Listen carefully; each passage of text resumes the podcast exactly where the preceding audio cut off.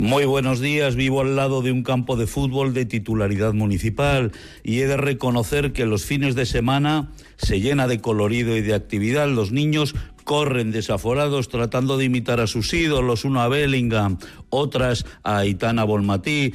De vez en cuando la cordialidad se altera por una extraña tensión. Las gradas del campo se llenan de gente, los entrenadores rebuznan a un volumen desaforado hasta romperse la garganta y las gradas corean consignas y gritos como si fueran vikingos y les fuera la vida. La tensión se desplaza al campo y las entradas se endurecen como si no hubiera un mañana.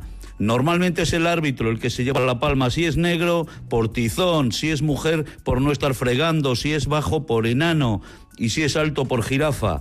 También los jugadores se llevan lo suyo cuando una afición es suficientemente numerosa como para imponer sus rugidos. La cultura del esfuerzo, del fair play, de la deportividad, deja así paso a la treta, al fingimiento, a la trampa, a la simulación, al todo vale para ganar.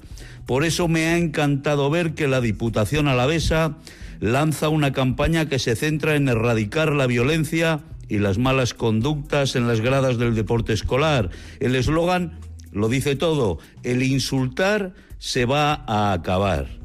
Si no hay respeto, no hay partido y punto redondo, no hay atajos ni alternativas al respeto y a la educación. Juan Carlos Alonso.